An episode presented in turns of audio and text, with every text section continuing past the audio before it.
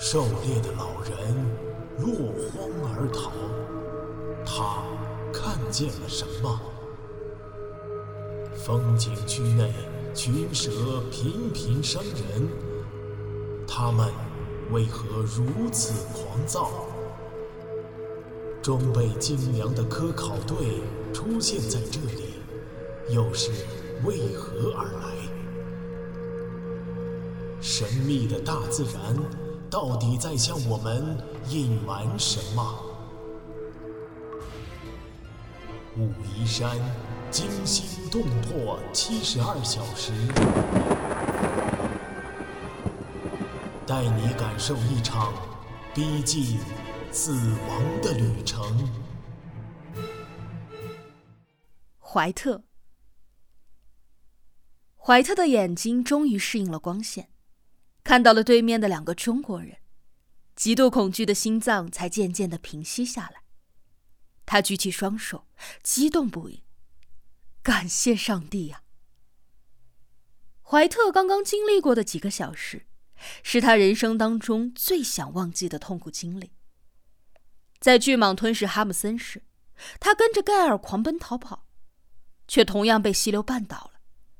他甩掉了碍事的背包，一头钻进旱洞，像一只逃避野狼的鼹鼠一样，在黑暗当中跌跌撞撞的跑。跌倒了两次，头撞到了石壁上无数次，但一刻也不敢停步，一直跑到大厅后，累得躺倒在地。喘息待定，他想起自己的手表有自动照明功能，于是利用表盘的照明找到了走廊，却再也无路可逃。最后，他钻进了这间石屋，躲在水泥袋后面，精疲力尽的倒下昏睡了过去。不过，他的梦并不甜蜜。他梦见自己被巨蟒一口吞到了肚子里，丝毫动弹不得。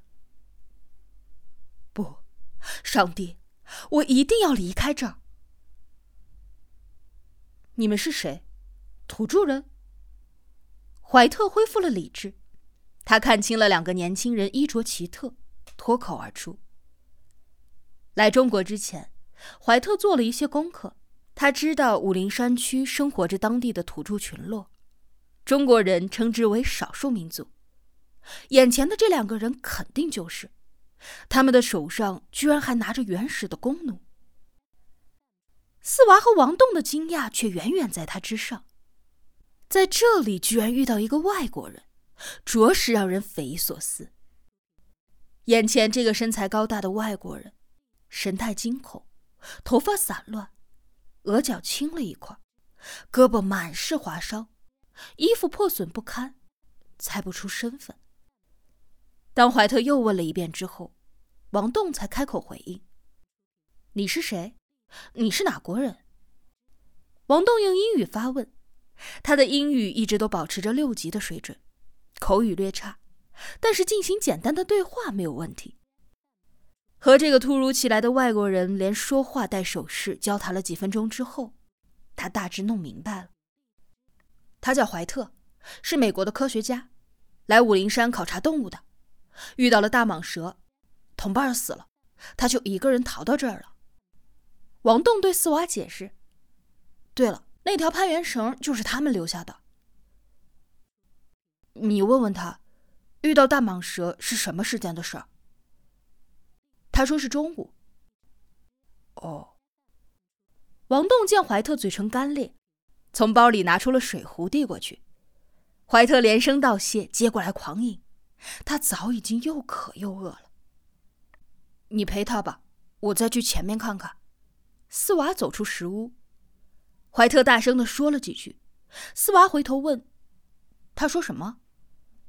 他说：“前面没有路了，出不去了。”斯娃没有说话，继续往前探寻。果然，这个外国人说的没错，走廊的尽头是一个大门一样的圆洞，再往前则是一段拐弯，接着就到头了。通道口被厚厚的水泥给堵死了，这个通道戛然而止，是一条死路。怀特坐在地上，一边大口吃喝，一边和王栋交谈。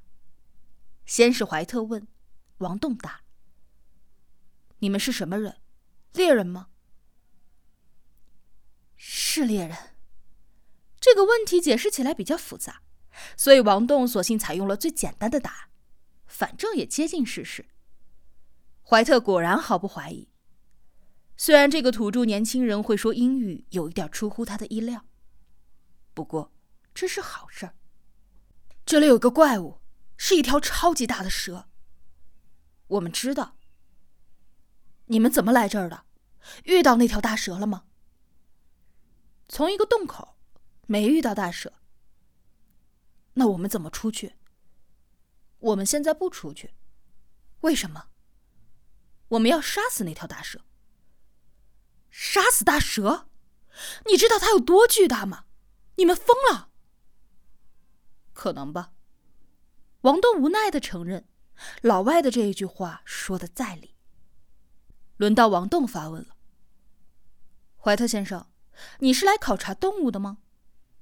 是的，中美联合考察队有美国人，有中国人。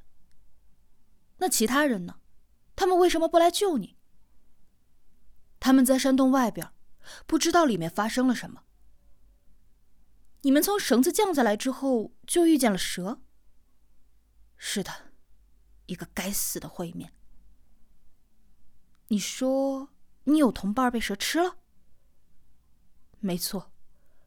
可怜的哈姆森，还有一个同伴也丢了。那你怎么逃出来的？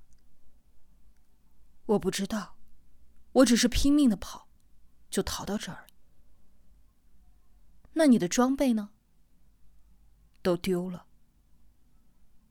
你受伤了吗？你好像在发抖。我很好，就是给吓坏了。真不敢相信，在二十一世纪。居然还有这样原始的怪物！一切都会好的，你再吃点东西吧。这是哦，米饼。谢谢。你带酒了吗？确定中国人没有带酒之后，怀特遗憾的吁了一口气，开始大口吞吃王栋递过来的食物。那是两块土家人自制的糯米糍粑。一直到现在，怀特还自认为自己的运气不错。虽然死了那么多人，但他还活着。这两个土著的猎人虽然疯狂，但是有了他们，自己脱险的希望就大了。还有一个好处是，不用再担心泄密了。现在那个绿宝石矿的秘密，只有他一个人拥有了。除了那条蛇是个大障碍，六十尺的大障碍。怀特吃完了糍粑。意犹未尽的舔着手指，再一次提问：“你们打算怎么对付他？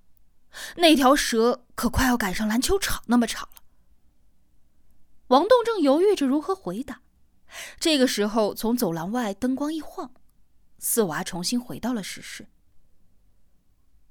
前方没有路，被堵死了。四娃表情平静，手里扬着一张大大的纸片。不过。我在门上找到了一张图纸，迷宫的平面图。